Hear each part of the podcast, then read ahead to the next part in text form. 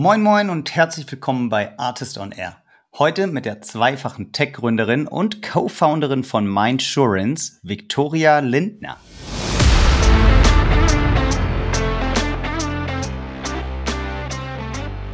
Und von dem, sage ich mal, Replies haben wir ungefähr, also von Overall Sequence Outsend haben wir ungefähr 10% Positive Reply, also von 1000 dann ungefähr 100 pro okay.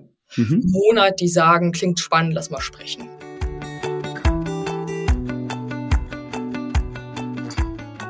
Victoria hat ein Faible für Tech-Produkte in komplexen Märkten und für Software-Sales. Wenn ihr euch fragt, wie man aus einem Studium der klinischen Psychologie und einem Modeljob für Nahrungsergänzung in der Startup-Welt landet, dann hört jetzt gut zu. Victoria hat einiges geändert zwischen ihrer ersten und ihrer aktuellen Gründung. Was sie beibehalten hat, ist allerdings die Orientierung an klaren KPIs und ihr Spaß am Anpacken und Gestalten. Und wir haben im Podcast darüber gesprochen, wie sie ihre Firmen aufgebaut hat, über den Aufbau von Sales Pipeline, welche Frameworks sie dafür nutzt und was Vicky auch über die SDR-Rolle denkt. Wie immer habe ich mich bemüht, ganz konkrete Insights, Benchmarks, Literaturempfehlungen, KPIs und Tooltips zu bekommen. Und Vicky hat echt abgeliefert. Da ist wieder viel drin. Jetzt viel Spaß im Podcast mit Victoria Lindner von Mindsurance und mit mir, Janis Bandorski.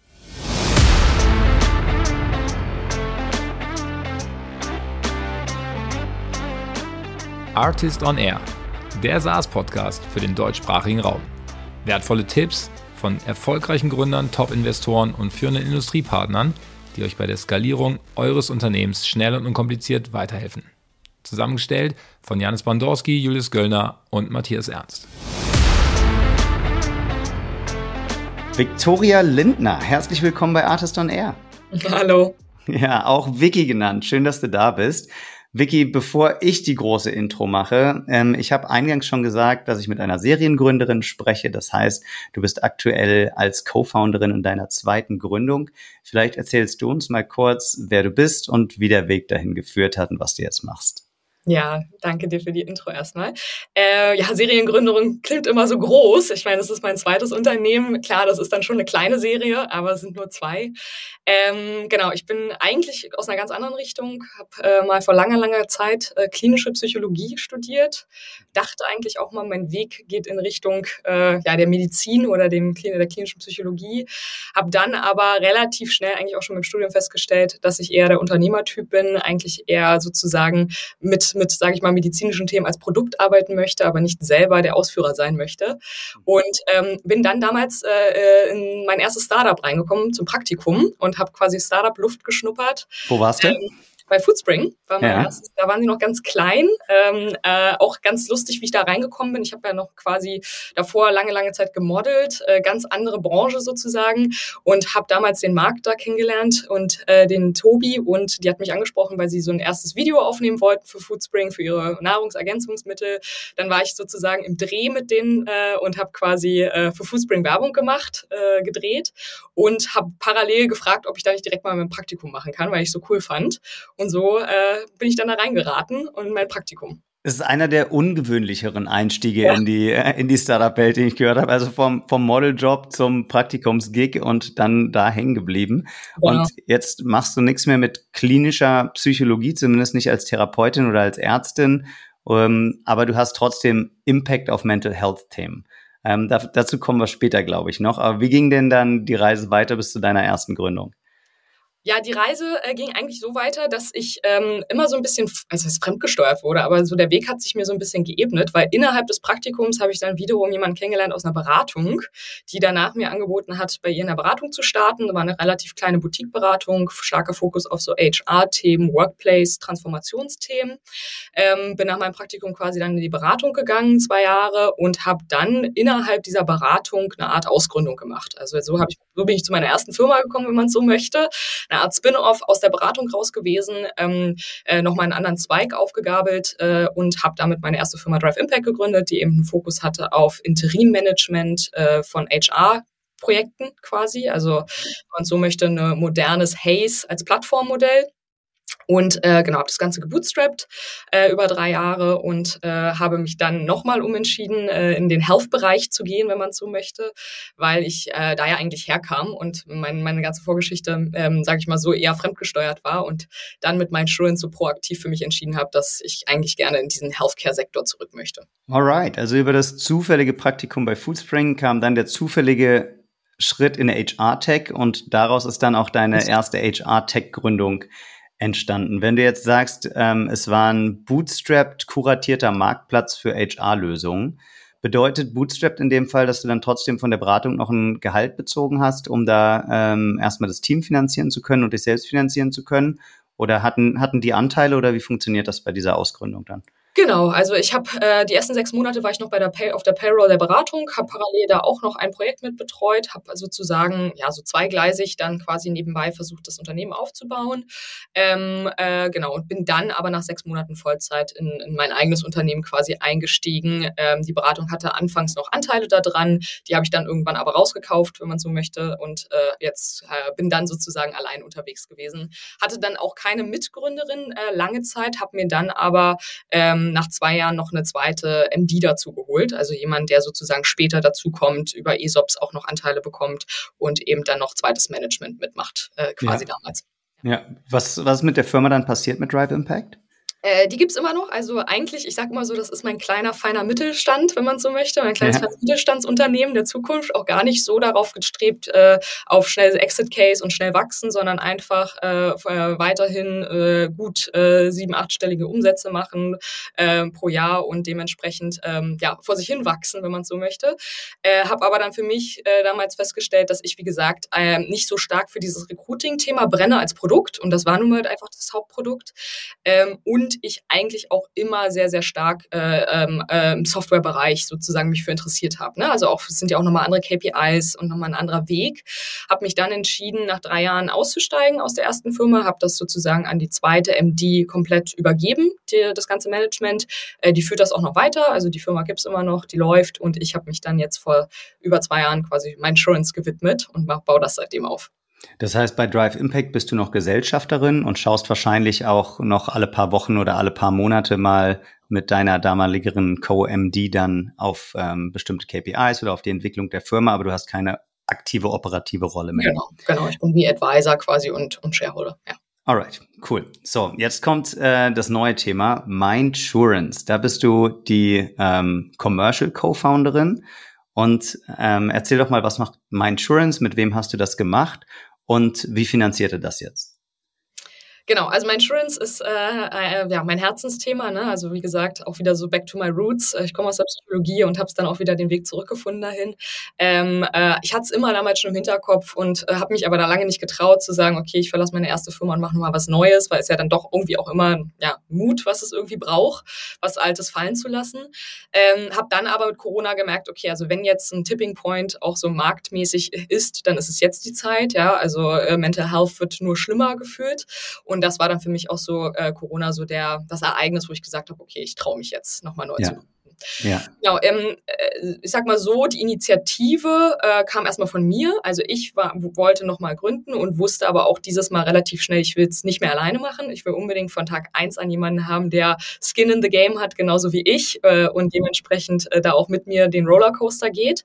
Hab mir dementsprechend ähm, als erstes eine Co-Founderin gesucht, äh, die Leonie, die kannte ich so ein bisschen aus dem Netzwerk, äh, habe sie angesprochen, wusste, sie war in einer Firma, was die gerade ein Exit hatte, war also, sage ich mal so, eventuell verfügbar, ne, wenn man so möchte. Äh, dementsprechend, und es hat auch tatsächlich ganz gut gepasst, haben wir uns getroffen, äh, lange drüber unterhalten, einige Male und dann gesagt, okay, ähm, wir machen's. Also zusammen, let's start the journey. Und äh, dann kam noch unser dritter Co-Founder Vitor dazu, ein bisschen später, ungefähr ein halbes Jahr später als äh, CPO, äh, weil wir eben auch gemerkt haben, okay, wir brauchen auf jeden Fall noch die, die Tech-Produktbrille im Team. Und äh, der kam auch über, übers Netzwerk oder über Empfehlungen und der kam dann eben auch noch ein bisschen später dazu. Und jetzt das, sind wir drei. Ja. Genau. Was, was macht ihr inhaltlich? Was macht Leonie? Was macht Vitor? Was machst du? Genau, also ich kümmere mich äh, um den ganzen Commercial-Bereich, wenn man so möchte. Also bin natürlich auch CEO, also generell sozusagen ähm, äh, in der Management-Position, aber auch eben den ganzen Commercial-Bereich, also Sales Marketing, Communications, Brand und äh, Investors Relations, Fundraising, diese ganzen Themen. Also wenn man so möchte, alles, was nach außen hin repräsentiert und äh, Revenue sozusagen generiert. Äh, meine Co-Founderin Leonie macht, äh, ähm, ist die COO, kümmert sich eigentlich alles, was operativ im Background passiert. Und das ist bei uns, dadurch, dass wir ein Healthcare Tech sind, äh, relativ viel, was auch Legal-Themen, Data-Themen und, äh, sage ich mal so, Versicherungsprovider, Integration von Partnern, äh, API-Interface, Partneranbindungen, Supplier-Management, diese ganzen Themen betrifft. Okay, da müssen wir gleich nochmal tiefer reingehen, was ihr genau macht und wie das da zusammenhängt. Genau. ja. Und äh, unser äh, äh CPO Vitor kümmert sich eben um den ganzen Bereich Data, äh, Product, Tech sozusagen. Das liegt unter ihm, ja. Okay, verstanden. Vicky hat gerade erzählt, als Commercial Founderin ist sie auch für das Thema Communication und Brand verantwortlich. Und außerdem hat sie gerade erzählt, dass sie früher Model war. Und das, was für eine Überleitung, bringt mich auch zu unserem aktuellen Werbepartner, die Marken- und UX-Agentur Schöne Neue Kinder. Wie wird ein SaaS-Unternehmen wirklich erfolgreich? Klar, ein gutes Team und ein innovatives Produkt bilden die Basis. Aber um die richtigen Kunden und Mitarbeiter zu gewinnen und zu begeistern, braucht es eben auch eine starke Marke.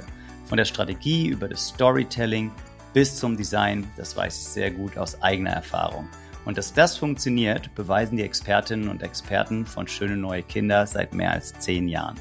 Zu ihren Erfolgsstories zählen mit Hybris, Celonis und Commerce Tools einige der bedeutendsten deutschen Tech-Companies. Schöne neue Kinder entwickelt und schärft SaaS-Marken.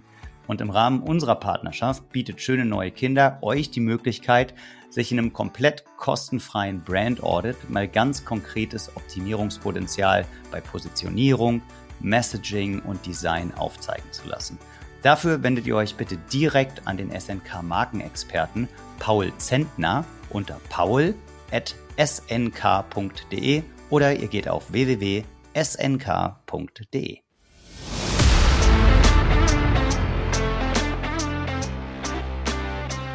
Ich gehe, ähm, ich gehe super gerne so ganz konkret ran. Ähm, für welches Unternehmen löst ihr denn welche Art von Problem?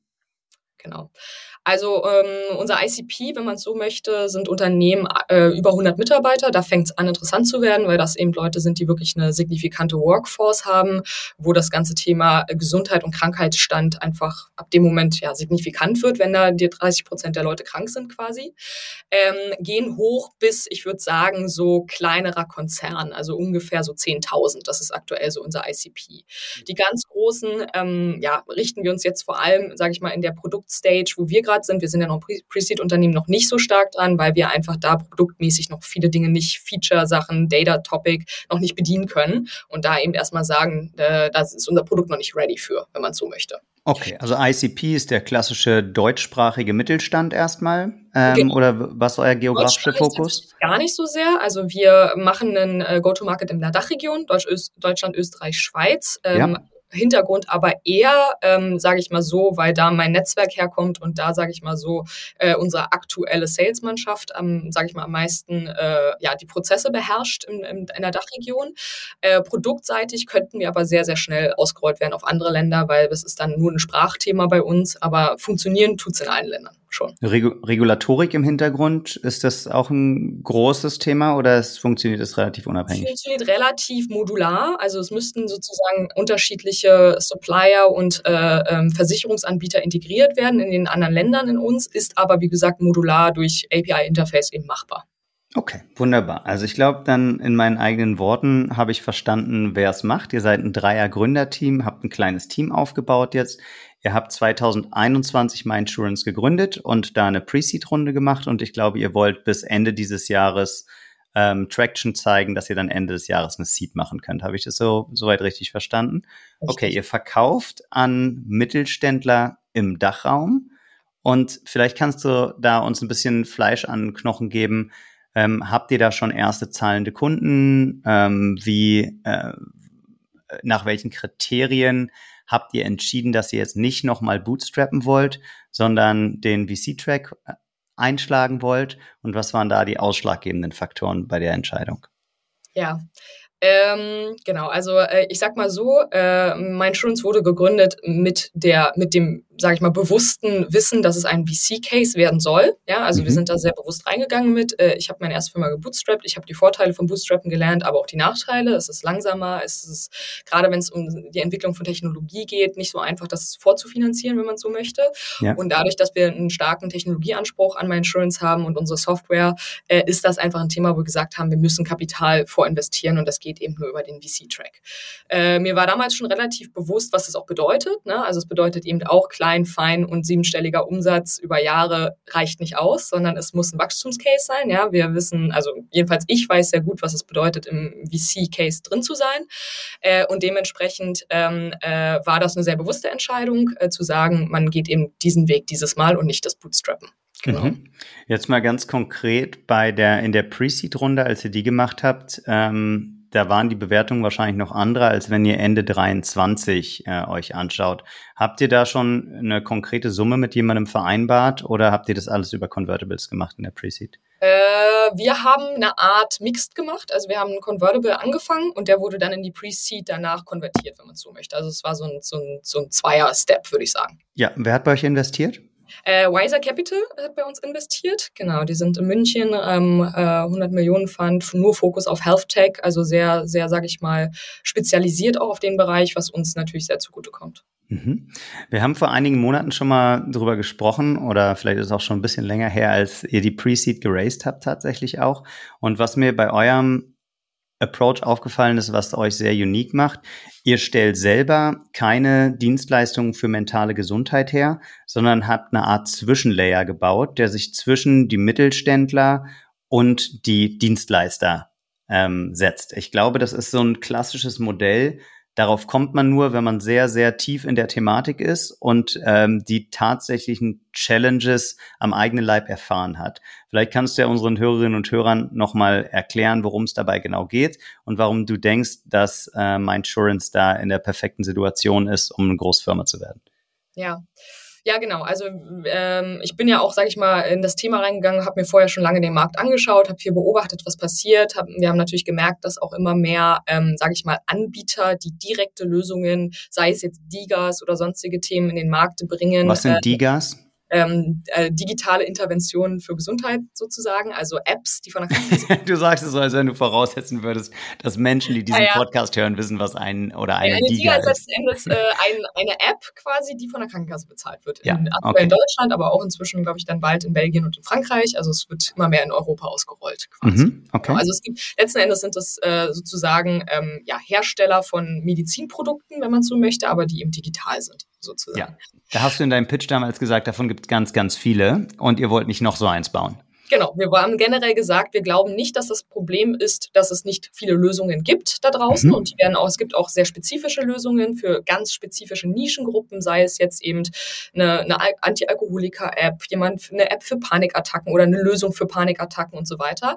Ich glaube, was fehlt, ist generell noch der Zugang dazu, dass man diesen Zugang vereinfacht und auch diese Edukation darum, was gibt es eigentlich alles in dem Bereich, dem User eigentlich noch viel näher bringt, sodass er auch wirklich das volle Spektrum hat an Angeboten Angeboten, die, ja, die es gibt und sich da dann auch richtig beraten fühlt, das, das Richtige für sich zu finden.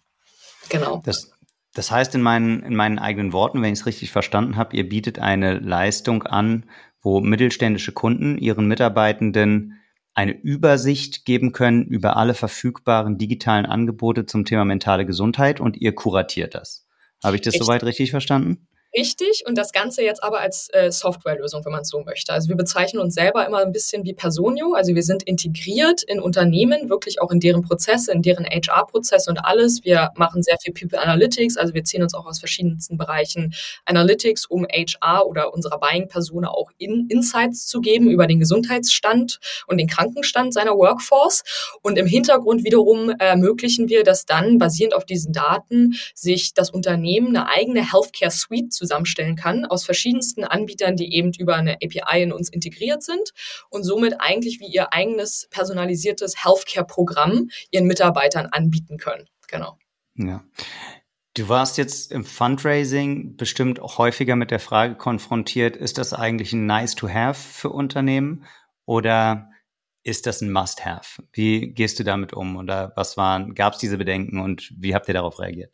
Ja, ähm, diese Bedenken gab es, diese Bedenken gibt's, ne? so diese typische Frage Vitamin, Medizin. Ähm, mhm. Äh, ich argumentiere das immer so ein bisschen so, ja, 2018 hat Personio den Painpoint gelöst über HR Admin, ne? dass du deine ganzen Personalthemen zentralisieren kannst. Dann hat ein Liebsam 2020 das Problem gelöst zum Performance Management und zum Feedback, dass du den Leuten Feedback geben kannst und gutes Performance Management machen kannst.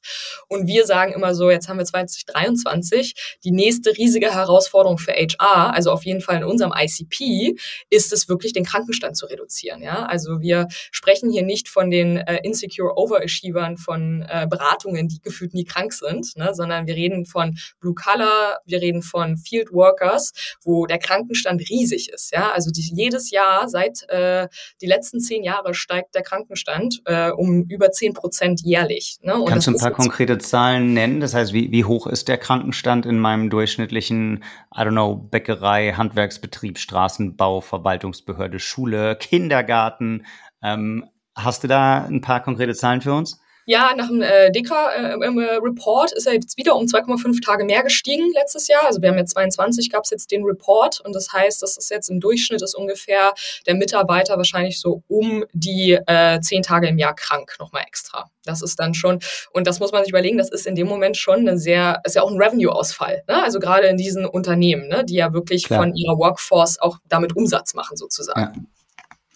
Also zehn Krankheitstage pro Jahr ist, ist Schnitt. Wie viel davon sind auf Mental Health Themen zurückzuführen? Das ist immer nicht so leicht zu sagen in dem Sinne. Ne? Also da gibt es natürlich, ja. äh, ist ja auch alles ähm, äh, letzten Endes so korrelierend miteinander. Ne? Man kann ja nicht mal sagen, also psychosomatisch, klassisch. Ne? Jemand lässt sich krank schreiben wegen Kopfschmerzen, aber eigentlich ist es sozusagen äh, mental verursacht. Ja. Gibt es leider nicht so genaue Studien zu, was jetzt wirklich davon Mental Health ist und was physisches Gesundheitskrank. Mhm. Aber man sagt generell, dass dieses Mental Health Thema immer, immer stärker Auslöser dafür ist. Okay, und die Personalknappheit wird immer größer. Das heißt, ja, logischerweise ähm, die Tage, an denen die Workforce dann krankheitsbedingt ausfällt, zu reduzieren, ist einer der Hebel, um die Produktivität dann wieder äh, zu steigern und mehr Personal verfügbar zu haben. Okay, verstanden. Also es klingt, als ähm, hättest du den, den Pitch drauf. Jetzt gehen wir mal ein bisschen mehr in die, in die Sales-Gespräche, weil ich weiß, du warst, hast das Thema Sales verantwortet, sowohl bei Drive Impact und auch jetzt bist du ja in der Rolle ähm, des Chief Revenue Officers oder die, die Commercial Founderin. Wie gehst du daran? Wie findest du deine Kunden? Du hast natürlich ein Wahnsinnsnetzwerk, aber vielleicht kannst du mal mit uns teilen, wie du über Sales nachdenkst und über Pipeline. Ähm, genau, also ich denke generell äh, ja in dem Bereich immer sehr stark KPI-driven, wenn man es so möchte, und Conversion-driven. Also wir äh, haben natürlich am Anfang erstmal, sage ich mal, so die Hausaufgaben gemacht, ne? also Markt festlegen, ICP festlegen, Persona innerhalb des ICPs festlegen, also an wen verkaufen wir eigentlich? Äh, ist es jetzt der Head of HR, VP People? Ist es sogar, wer ist, wer ist der Champion? Wer, wer ist sozusagen äh, noch Stakeholder im, im Buying-Prozess? Ne? Also ganz klassisch bei uns ist es auch zum Beispiel CFO, der natürlich zum Schluss mit involviert werden muss für die Budgetfreigabe. Häufig äh, gerade in größeren Unternehmen Betriebsrat muss mit involviert werden, ne? weil es ein Betriebsrat-Thema ist. Und da muss man sich erstmal überhaupt so eine Art Map aufbauen, dass man überhaupt weiß, okay, wer muss denn alles, äh, sage ich mal das, so. Habt ihr das Freestyle gemacht oder habt ihr euch da an ein existierendes Framework wie Medic, MedPick, Band oder sowas angelehnt? Ähm, darf, darf man dir auch kleine Empfehlungen geben? Ich weiß nicht, ob ihr das Buch kennt. Absolut, yes, Fast please. Forward, super Buch, also kann ich riesig, riesig groß empfehlen. Äh, ist für mich so ein bisschen meine kleine Sales-Bibel, gerade für SaaS-Sales in dem Sinne. Können wir äh, gerne auch in den, in den Show Notes äh, verlinken. Genau. Fa Fast Forward, ähm, Spezialliteratur ne, für äh, B2B-Sales, ja. Genau, also kann ich, also ne, vieles davon wusste ich natürlich auch schon von vorher, habe es dann trotzdem gelesen und muss sagen, wurde in sehr, sehr vielen Dingen A bestätigt, habe aber nochmal super vielen Teilen dazugelernt, äh, greift es wirklich auch von, von, vom Grund her auf, das Thema Sales, mhm. wie man es angeht, ne, im Softwarebereich. Genau, ja. Äh, genau, haben darauf basierend viel gearbeitet, ne? also was jetzt, sage ich mal so, ähm, äh, Persona-Mapping betrifft, Buying-Persona-Mapping, Buying-Persona-Prozess auch, ne? also wer muss alles in welchen Steps, also bei Demo, äh, Entscheidungscalls mit involviert sein und wann äh, kann ich zum Beispiel auch so klassischer Fehler, ne, dass man jemand zu früh auf Proposal Send setzt als, als sage ich mal, Lead, äh, äh, weil man eben mit einer Person nur gesprochen hat und die hat gesagt, oh, finde ich super, aber man hat die ganzen anderen noch gar nicht gehört ne? und weiß überhaupt noch gar nicht, wer ist denn jetzt ganz klassisch auch noch mit im Entscheidungsprozess involviert und muss da auch noch sein Go geben. Ne? Ja. Genau und äh, äh, bauen da sehr viel eben datengetrieben und prozessgetrieben auf im Sales. Ich bin ja eh ein riesiger, also klar, ich glaube, Sales ist ein Mix aus gut trainierten Salespersonen, ja, die wissen müssen, wie der Pitch funktioniert, die wissen müssen, wie eine gute Demo gehalten wird, aber viel, viel mehr ist es noch ein sehr, sehr guter Prozess aus meiner Sicht, der ganz, ganz viel äh, Struktur und vor allem so Taskmanagement und generell, wie man sich organisiert, wie man seinen Tag organisiert, so daraus aus sich zusammensetzt. Das ist für mich immer so die Essenz vom guten Sales-Prozess generell. Alright. Und wenn wir uns jetzt klassischerweise mal den Prozess angucken, fängt es ja an mit Founder Sales, irgendwann geht es dann über in Founder-led Sales und ähm, irgendwann ist das Team dann autarker. In welcher Phase würdest du dich da gerade einordnen und wie setzt du deine Prioritäten?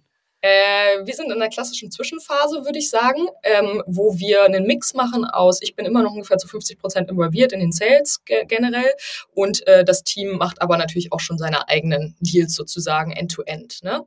äh, wir haben eine ganz lustige Struktur, weil ähm, ich sag mal so, ich bin, ich, wenn man so möchte, sehr untypisch, glaube ich auch, aber ich bin gerne der SDR. Ich liebe Lead-Gen, wenn man so möchte, weil mhm. ich äh, ähm, das so meiner Persönlichkeit wieder, äh, sehr gut widerspiegelt. Ne? Quick Wins, sch schnell den Deal rangeholt, super, hier eine Nummer mehr auf mein, in meinem Chart zu sehen, die ich erreicht habe quasi. Ich bin wiederum, glaube ich, kein guter Account Executive, weil das braucht wiederum für Durchhaltevermögen, viele Termine, äh, Mutual Closing Plan erstellen, ne, viel Dinge vorbereiten, äh, den, den Kunden eben wirklich komplett durchführen. Das ist nicht so mein Ding und deswegen haben wir uns im Team so ein bisschen so entschieden, dass ich mich als SDR um die Terminierung kümmere äh, für viele Termine quasi. Wir nutzen beim Outreach zum Beispiel auch meine Persona, wenn man so möchte. Also es ne, in dem Sinne Founder Sales, dass quasi der Kunde sich äh, so fühlt, dass der Founder ihn anspricht über mein Profil sozusagen. Das ist konvertiert auch häufig einfach besser. Äh, ich kümmere mich quasi um den ersten Discovery Call, Scheduling und ab da übernimmt dann mein Team und führt dann den Kunden weiter durch die Pipeline in Form von Demo, Mutual Closing Plan, Proposal, Contract und so weiter. Wenn du sagst über dein Profil, dabei höre ich ein bisschen raus, ihr nutzt LinkedIn für Outbound.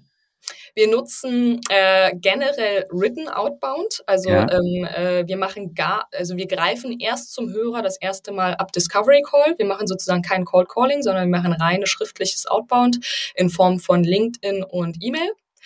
Ähm, und messen natürlich so in dem Sinne, also auch quasi so physische Events dann natürlich auch, aber wir machen kein Cold Calling. Ähm, und dann aber wiederum haben wir eine sehr hohe Call, ähm, äh, wie sagt man das, Call Time ab Discovery Call. Also da ist so ein bisschen unsere Sales-Philosophie, wird eigentlich nur noch zum Hörer gegriffen. Ne? Da wird ganz wenig über E-Mail kommuniziert mit dem Prospect, sondern ja. dann wird ganz viel telefoniert. Ja. Okay. Spielt Xing irgendeine Rolle? Ähm, tatsächlich nicht so viel. Äh, ähm, hat, hat aus meiner Sicht, also ich muss auch persönlich sagen, als ich noch meine erste Firma äh, ähm, auch noch stärker involviert war in dieses ganze Thema, vor vier Jahren ungefähr, hatte Xing noch eine Relevanz, hatte ich das Gefühl. Da wurde es auch noch viel genutzt. Ich muss persönlich sagen, ich habe das Gefühl, die Relevanz wurde reduziert in den letzten Jahren. Also es ist immer unwichtiger geworden, weil immer mehr Leute auf LinkedIn sind. So mhm. ist mein persönliches Gefühl geworden. Ja, okay. Und kannst du ein paar konkrete Zahlen nennen, wie euer Outbound so konvertiert bei E-Mail oder auch über LinkedIn, wie die Rückläufe da sind? Äh, ja, also wir haben ähm, da letzten Endes, also wir arbeiten mit einem ziemlich coolen Tool, heißt Reply.io, ist ähm, eine Art, also ist auch das einzige Tool, was ich kenne, wo du Sequences bauen kannst, die LinkedIn und äh, äh, E-Mail verbinden, also wo mhm. du den Step sagen kannst, bitte als erstes LinkedIn-Kontaktanfrage, dann LinkedIn-Nachricht, dann erste E-Mail, dann dann zweite E-Mail, dann nochmal LinkedIn-Nachricht zum Beispiel als Sequence so bauen kannst. Ähm, äh, genau, das, das nutzen wir, ähm, arbeiten da ähm, mit KPIs, wie viel Sequences sozusagen verschickt werden müssen pro Monat. Ja, also wir sind ja noch ein relativ kleines Team, also wir verschicken ungefähr 1000 Sequences so pro Monat ja. und haben ungefähr äh, eine, wir haben eine sehr hohe Reply Rate, also die ist uns generell erstmal wichtig, weil auch so dieses Thema Pushing for No ne, ist auch super wichtig. Also ich höre lieber eine Nein, anstatt ich gar nichts höre, so ja. in dem Sinn. Ja. Äh, wir haben ungefähr eine Reply Rate von fast 50 Prozent, würde ich sagen. Wow, In inklusive ja, der also Genau, liegt, aber wie gesagt, liegt auch wahrscheinlich daran, dass ich eine, eine sehr gute, also mit meinem Profil eine gute Sales-Persona bin, dem man gerne antwortet, weil man sieht ja in meinem LinkedIn auch, ne, hat viele Follower, hat ein gut aufgebautes Profil und so weiter. Also das spielt einfach da rein, dass mhm. es nicht scammy aussieht, ich sag's ja. mal so. Mhm. Ähm, du hast äh, knapp, knapp 16.000 Follower auf LinkedIn. Genau, so, ja. ne, da, also mhm muss man jetzt, das klingt blöd, aber so jemandem antwortet man erstmal meistens. So, ne? Wirkt jetzt erstmal nicht spammy. So. Und auch wenn die Antwort dann ist, du danke, gerade kein Interesse oder gerade kein Budget oder haben wir schon was oder was auch immer, ähm, äh, ist es eine Antwort und das ist schon mal gut. Ne? Weil ja. dann kann man erstmal eine Information, die man im CRM hinterlegen kann und alles ist gut.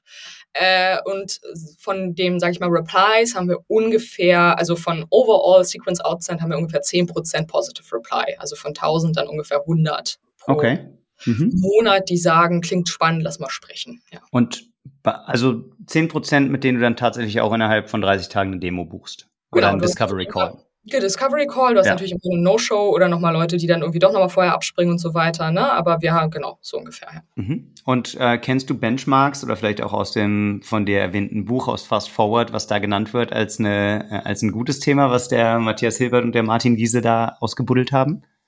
Du meinst als Thema zum, zum Ansprechen, also sozusagen auch. Nee, ich meine, ob die 10% gut oder schlecht sind, so zur Einordnung. Ich, sehr, sehr überdurchschnittlich. Glaube ich auch. das, das, weiß ich auch, also das wissen wir. Wir sind super stark top of the funnel, das sind wir auf jeden Fall. Ja. Ähm, äh, aber die Kunst dahinter ist auch, ne, so, so super detailliert werde ich jetzt nicht reingehen, äh, aber ist natürlich auch, wie wir ansprechen. Wir sprechen relativ soft an, also wir machen jetzt nicht diesen klassischen, hey, lass mal ein Demo machen, wir verkaufen das und das, wird zu sprechen, so, sondern wir machen erstmal einen starken Pain Endpoint-Ansatz in dem Sinne, äh, wo man generell erstmal gern mit uns spricht, ne? wo, wo aber auch noch gar nicht so richtig klar ist, was wir eigentlich verkaufen. Deswegen haben wir, glaube ich, auch so eine hohe Conversion Rate erstmal in den Discovery Call und ab da sieht man dann natürlich auch pipeline-mäßig, dass dann so ein bisschen die Conversion Rates abflachen, weil dann kommen wir wirklich ja, nachdem wir den, den Lead dann qualifiziert haben, ob er auch wirklich Sales qualified ist nach dem Discovery Call, dann flacht es natürlich ab, weil da dann nochmal viele rausfliegen, die dann doch eigentlich nur mal kurz reden wollten, aber eigentlich jetzt nicht unbedingt Sales qualified sind. Ja, okay. Die, die eine der spannenden Fragen dann in, im Discovery Call oder im Demo ist ja auch, was kostet eure Lösung eigentlich? Und da würde mich interessieren, wie ihr über ähm, Pricing nachgedacht habt von eurer Lösung. Denn ihr seid ja kein Anbieter, der direkt Mental Health Solutions anbietet, sondern ihr verschafft einen Überblick, strukturiert das Ganze. Das heißt, das Unternehmen ähm, hat zusätzliche Kosten und da will das Unternehmen natürlich auch verstehen, was ist der Benefit und wie hoch sind die zusätzlichen Kosten. Wie habt ihr das pricing-mäßig strukturiert, um da ein äh, attraktives Angebot zu schaffen? Ja, also ähm, ich steile Hypothese auch mal wieder, aber ich glaube, kein einziges Unternehmen kommt mehr um Customization herum. Ja, also dieses Thema, ich habe hier zwei Pricing-Cluster und da stecke ich jeden rein und wenn der da nicht reinpasst, dann kriegt er das Angebot halt nicht. Ich glaube, damit kommt keiner mehr weiter. Wir wissen alle, dass Kunden Spezial, also was heißt Spezialansprüche haben, aber sich gerne customized ihr Paket zusammenstellen möchten, ne? wenn man so möchte. Und das ist auch ein riesiges Learning für mich, äh, ähm, gerade auch im SaaS-Sales, wenn man so möchte, dass dieses One-Size-Fits-All auch im Pricing äh, meist meistens nicht funktioniert. Man versucht es immer, weil man natürlich, sage ich mal so, abrechnungsmäßig sich das Leben wesentlich leichter macht, wenn man jeden Monat jedem die gleiche Rechnung in Rechnung stellt. Ne? So funktioniert es aber. Aus, also auf jeden Fall bei uns nicht. Wir machen sehr, sehr viel personalisiert. Wir machen sehr, sehr viel Packages, die sich der Kunde genau so zusammenstellen kann mit den Features und die Dinge, die er braucht und kriegt dann ein wirklich unique Pricing auf das, was er wirklich sucht.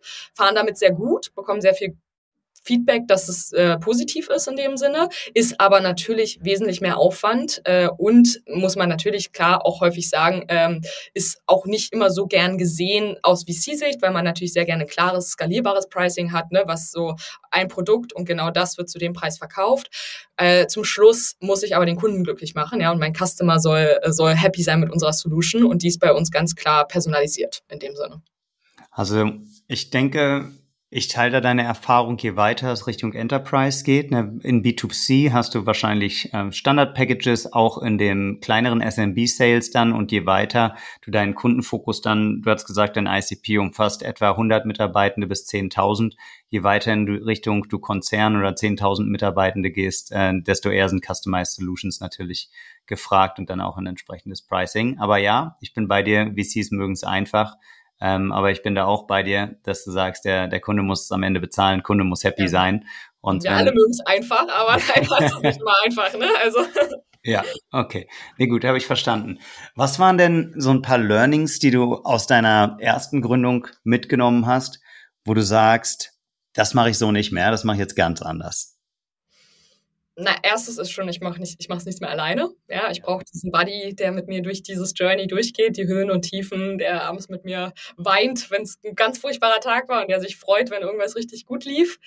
Also so und auch so dieses ähm, äh, auch nicht so ein Fan von, also ne, ich habe ja zum Schluss dann auch, wenn man so möchte, eine Co-Founderin gehabt bei meinem zweiten Unternehmen, die aber einfach wesentlich später dazu kam. Ich finde es immer gut, wenn man zusammen startet, ne? Also wirklich da nicht so viel Zeit dazwischen passiert, wo der andere was aufbaut und der andere erst später dazu kommt, weil genau mit jeder Minute, die du ja rein investierst, bist du ja mehr committed zu dem Thema, ne? Also du bist sozusagen äh, ja viel, viel mehr Skin in the Game. Also das ist so ein großes Learning für mich. Also fühle ich, fühle ich sehr, ja. Ne? Und auch nicht zu spät jemanden reinholen. Es wird auch immer, ist immer nicht dasselbe. Ne? Also die Person identifiziert sich damit schon, aber es ist nochmal was anderes, als wenn du das Ding von null aufgebaut hast. Genau, ähm, das ist so ein, so ein Thema, was ich äh, immer auf jeden Fall jedem ans Herz legen würde, don't do it alone. Ähm, Hiring ist auf jeden Fall was, was man mitnimmt. Ne? Wenn man so First-Time-Founder ist, macht man noch so richtig viele Hiring-Fehler am Anfang, weil man so die falschen Personen reinholt, so zu frühen Head of Sales und dann hast du da irgendjemanden sitzen, der zwar irgendwie cool, äh, jemand ohne Team gefühlt, ne? der eigentlich auch viel zu oberqualifiziert ist und du denkst dir, äh, zum Schluss brauchst du aber eigentlich, äh, musst du einfach die Hände selber, die Hände selber schmutzig machen, für Founder-Sales, ne? vielleicht einen Junior mit rannehmen, der dir irgendwie bei Themen hilft, so, aber äh, nicht zu früh zu hohe Positionen heiern, eher Generalisten anstatt Spezialisten am Anfang heiern. Ne? Also so jemand, der einfach willig ist, alles zu tun. Das klingt mal blöd, aber so die brauchst du am Anfang, diese Leute, die da nicht sagen, so, aber das steht ja nicht in meiner Job Description drin, sondern der sagt, ja, mache ich. So, ne? Also finde ich super, ja. ich stehe hier hinter allem. Genau, also da kann, so ich, da kann ich einen coolen Podcast empfehlen für die Leute, die da tiefer reingehen wollen. Ähm, das ist eine Artist on Air Folge mit Seth the Heart von Point Nine Capital, der spricht vom Sales Pioneer, der mhm. so selber anfängt, aber dann auch die Möglichkeit hat, später das Team zu entwickeln. Genau, genau. Ja. So. Ja, aber nicht so, also super schwer zu finden, dieses Profil, ne? Weil, weil, wie gesagt, es muss ja jemand sein, der selber noch hands-on ist, ja, aber der gleichzeitig auch schon Erfahrung genug mitbringt, um Prozesse aufzubauen und dieses grüne Feld zu strukturieren, was du ihm da gibst, irgendwie, ne? So dementsprechend super, super wichtiger Hire, aber auch nicht so leicht zu finden. Also, Habt ihr schon jemanden gefunden? Wir haben jemanden, wir sind mega happy. Also ja, perfekt. wir sind da sehr, sehr glücklich, ja. Sehr gut. Okay, vielleicht noch ein, zwei Themen, wo du sagst, das hast du gelernt bei Drive Impact, das würdest du jetzt nicht mehr so machen? Mm.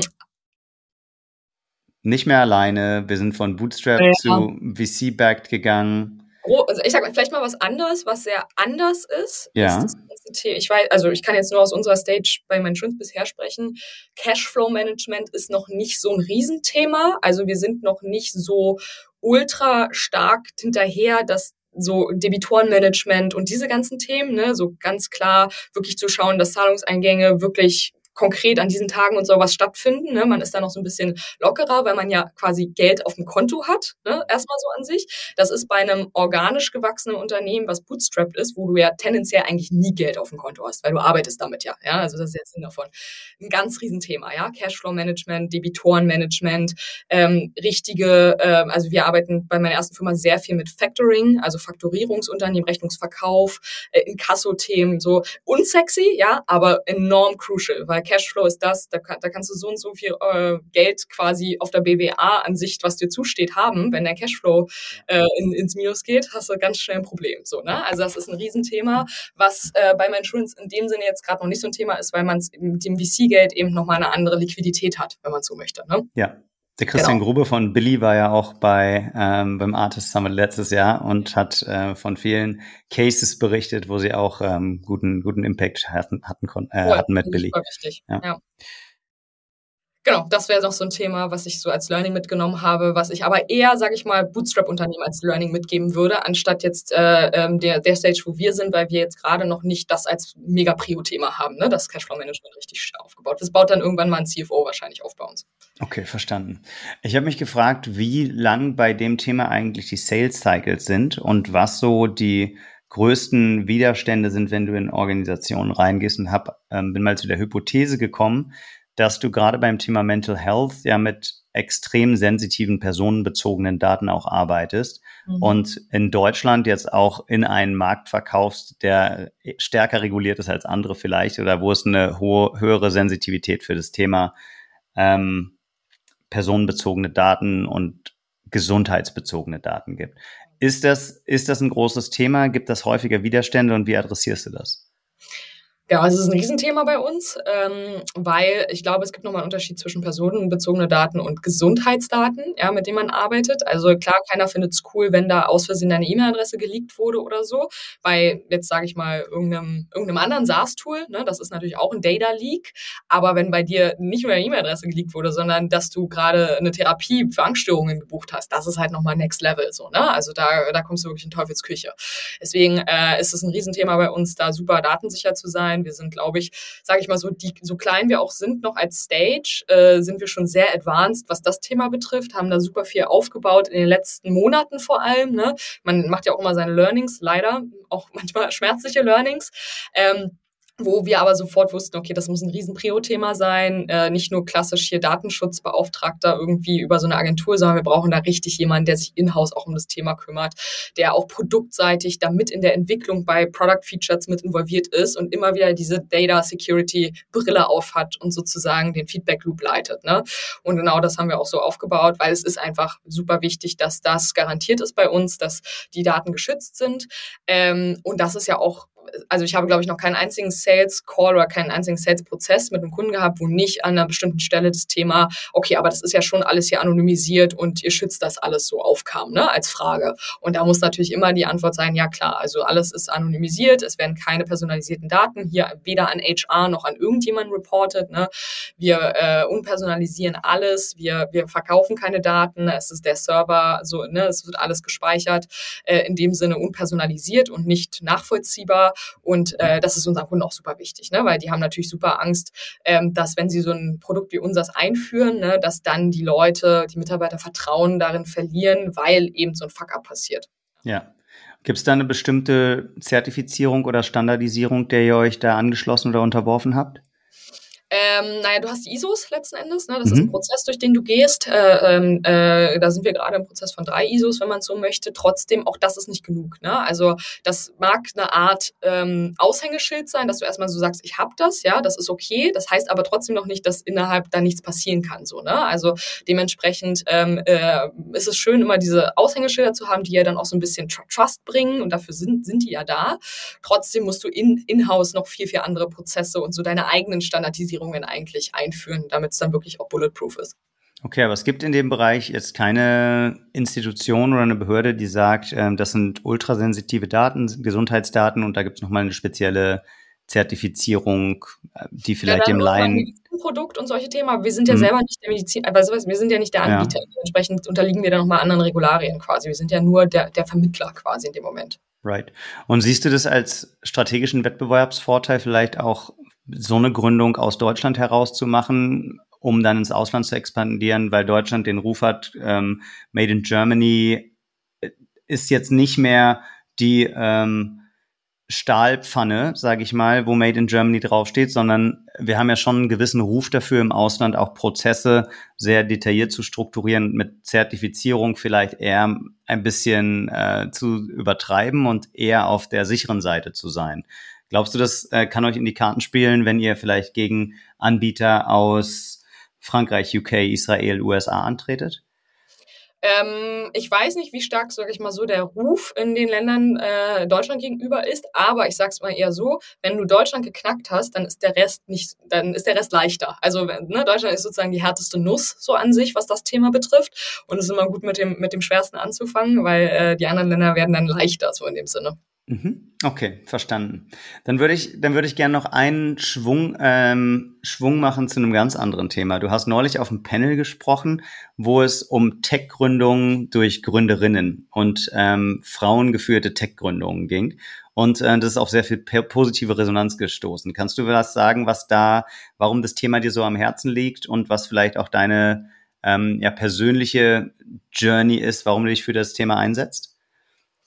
Ähm, ja, also klar, super gern. Ähm, ja, weil, also ne, ich bin ja generell super stark dafür, äh, als äh, Frau zu gründen, ja, sei es jetzt mal hingestellt, in welchem Bereich. Trotzdem schlägt mein Herz eben noch mal stärker in diesem B2B-Software-Bereich. Und da würde ich super gerne noch viel, viel stärker fördern und irgendwie Leute oder Frauen auch gerade motivieren, äh, drin zu gründen, weil was ich einfach viel beobachte, ist, dass natürlich diese Lifestyle-Themen, Direct-to-Consumer, sehr, sehr stark von Frauen dominiert werden oder einfach größ größeres Interesse häufig häufig anziehen als jetzt die klassische Software so in dem Sinn. Ne? Dann ist es eben. Gründungen, äh, die von Frauen dominiert würden, würde ich so noch nicht ganz unterschreiben, aber sagen wir mal, die Frauen, die gründen, gehen dann eher, eher in die Themen. Lifestyle, ja. Direct-to-Consumer-Bereich, E-Commerce, solche Themen, Beauty, solche Sachen. Äh, klar, ne, verbindet man ja auch viel, interessieren ja auch viele Frauen. Ich glaube aber, es gibt auch noch viel, viel mehr, weil zum Beispiel mich könnte es damit jagen. Ich bin überhaupt kein Mensch, der Direct-to-Consumer überhaupt versteht. Ja, also ich verstehe es, verstehe diese Welt gar nicht so richtig, muss ich zugeben.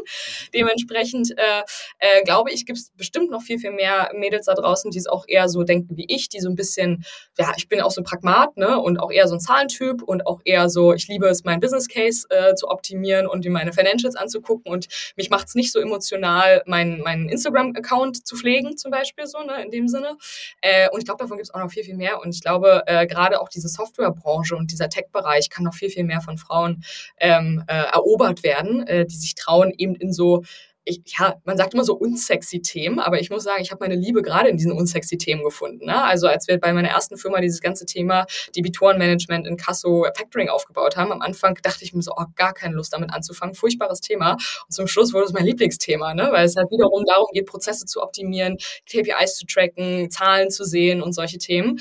Und äh, ich glaube, zum Schluss äh, ist es äh, im Softwarebereich genauso. Gerade wenn man so dieses äh, starke Data-Mindset hat und Daten irgendwie so liebt, ist man man, glaube ich, genau da auch so richtig gut aufgehoben, finde ich. Okay. An wen können sich denn äh, potenzielle Gründerinnen, Frauen, die gründen wollen, in eher technisch geprägten, ja, unternehmerischen ähm, Umfeldern, an wen können die sich denn wenden? Was können die machen, um den ersten Schritt da zu gehen? Äh, natürlich an euch, glaube ich. Äh, Artis, ich meine, es ist ja zum Schluss nicht so, dass ihr äh, ja, euch nur voll gerne, voll gerne, sehr gerne. Ja, most welcome. Ja, danke. Ja, ja. Generell drinnen zu sein, äh, äh, sei es jetzt in eurem Slack-Channel oder sonstiges, wenn man sich generell fürs Thema SaaS-Gründung interessiert. Ne? Also glaube ich, da kann man auch bei euch schon sehr, sehr gute Insights bekommen und auch einige Frauen sicherlich kennenlernen, äh, die das machen. Ansonsten gibt es ja noch weitere Gruppen, ne? sei es jetzt hier ähm, äh, äh, ähm, die Gesa und äh, Bettine, die sich ja auch stark auf dieses Thema B2B fokussieren ne? und da ja auch eine Art Frauen-Community um das Thema. Bettine ja. Schmitz, Gesa Mitschaiker mit, mit ihrem AUXO ähm, genau, Female glaub, Catalyst Fund, ähm, die nur frauengeführte Teams beziehungsweise Teams unterstützen, wo Frauen einen signifikanten Anteil der Shares halten. Liebe Grüße gehen raus, ja? Genau, an die und die aber auch wiederum einen starken Fokus auf Software haben. Ne? Also die Correct. haben, glaube ich, im Portfolio, so wie ich es mitbekommen habe, nicht so viel Direct-to-Consumer, sondern stark auch diese Softwarebranche eher im Fokus. Mhm. Ich glaube, die sind ein super Go-To-Point. Dann gibt es ja noch ein paar weitere, weitere Gruppen.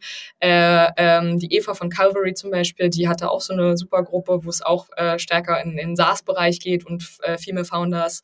Also äh, ich glaube, man muss ein bisschen Research machen wahrscheinlich, äh, aber man findet Gruppen, wo dann auch eher sozusagen die SaaS die SaaS-Girls sich finden. Und äh, also Eva, Eva Stark, ne, General Counsel, selber ähm, Venture Ladies gegründet, äh, auch super Frau, ganz liebe Grüße ähm, an Eva Stark. Ähm, hast du noch andere Personen, denen es sich lohnt zu folgen, wenn man sich für das Thema interessiert? Was ist, was ist mit dir selbst? Ähm, bist du, sind deine DMs offen für ähm, potenziell interessierte Gründerinnen, die, die sich austauschen wollen? Klar, auf jeden Fall. Also gerade für, fürs Thema SaaS, so da bin ich auf jeden, also generell Software oder Tech bin ich eigentlich immer zu haben, gerade für den Bereich. Ja, super cool. gerne. Und hast du noch eine noch eine Empfehlung, äh, wem man noch folgen kann, wenn man sich für den Bereich stark interessiert? Ähm, lass mich überlegen, wem kann man folgen? Mhm. Ja, vielleicht genau das ist so ein bisschen das Problem. Wir sind also gerade so die SaaS-Founderinnen sind noch so ein bisschen, äh, ähm, obwohl hier zum Beispiel ähm, äh, Jenny äh, von ähm, Liebsam ist ja in dem Sinn auch ein, ein SaaS-Software, ne, auch Female gefounded, also auch, glaube ich, ein super oder ähm, Localize, die Gründerin, auch, glaube ich, ein super äh, Role Model in dem Bereich eher, äh, weil ne, mir wäre jetzt natürlich auch klassisch äh, Lea Sophie Kramer oder Verena eingefallen quasi, aber die sind ja wiederum eher aus meiner Sicht die Role Models für diesen Direct-to-Consumer Lifestyle-Bereich. Ne? Also da gibt es, glaube ich, schon ziemlich große, die auch viele Leute kennen und äh, genau deswegen glaub, sollten die, die auf, auf der Tech-Seite sind, äh, meinetwegen noch sehr viel sichtbarer werden, weil die sind mindestens genauso toll. Kann ich unterstützen. Und, und ich glaube, was, was ich auch mal spannend finde, ist die Isabel Gard von OMR, die mit dem 50-50 Podcast äh, auch immer wieder sehr spannende ähm, Frauen auch zu Tech-Themen äh, vors Mikrofon kriegt, wo ähm, ich teilweise auch ähm, eine Menge lernen kann. Okay, cool. Das war, das war eine coole Reise durch deine bisher zwei Gründungen und ähm, auch wie du so über die Welt nachdenkst. Ich kann zum Abschluss natürlich trotzdem dich nicht gehen lassen, ohne noch eine Restaurantempfehlung äh, für das wunderschöne Berlin, in dem du ja lebst, ähm, mir abzuholen. Wo sollten Leute denn hingehen, wenn sie in Berlin mal gut essen gehen wollen? Ja, also ich bin Berlinerin, muss man dazu sagen. Dementsprechend bin ich wahrscheinlich, äh, ähm, äh, wenn man hier lebt, äh, hängt man nicht mehr so viel in fancy Restaurants ab, quasi. weil man das alles schon seit viele Jahre gesehen hat, wenn man so möchte. Äh, ich gebe einfach mal eine ganz, äh, so, so eine klassische Preis-Leistungsempfehlung, ja. Äh, und zwar äh, am Senefelder Platz gibt es so einen Asiaten, Lua heißt der. Mhm. Äh, sehr unscheinbar, direkt an der Kreuzung eigentlich. Äh, und das ist aber so unser Stammasiate. Wir wohnen da auch gleich in der Ecke. Aber preis-leistungsmäßig super, super leckeres Sushi, super nett. Ähm, wie gesagt, jetzt kein fancy Ding, ne, sondern einfach so richtig down to earth, gutes Essen, Asiate. Kann ich immer empfehlen. Ja. Cool, Vicky. Lua am Senefelder Platz, ähm, kommt in die Show Notes. Äh, vielen Dank für deine Bereitschaft, auch ähm, die Fragen oder ähm, Coaching für andere Tech-Founderinnen hier anzunehmen. Mega cool. Danke für den Einblick. Dann wünsche ich euch weiterhin viel Erfolg. Ja, vielen Dank. Hat sehr viel Spaß gemacht. Ciao, Vicky. Ciao.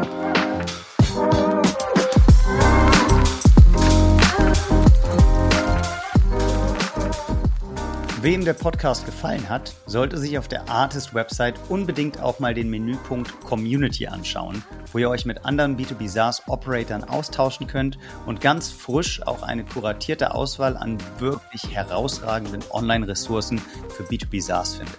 Da gibt es Benchmark-Reports, Sales-Playbooks und so weiter und so weiter. An der Stelle bedanke ich mich fürs Zuhören und sage ciao, ciao, bis bald.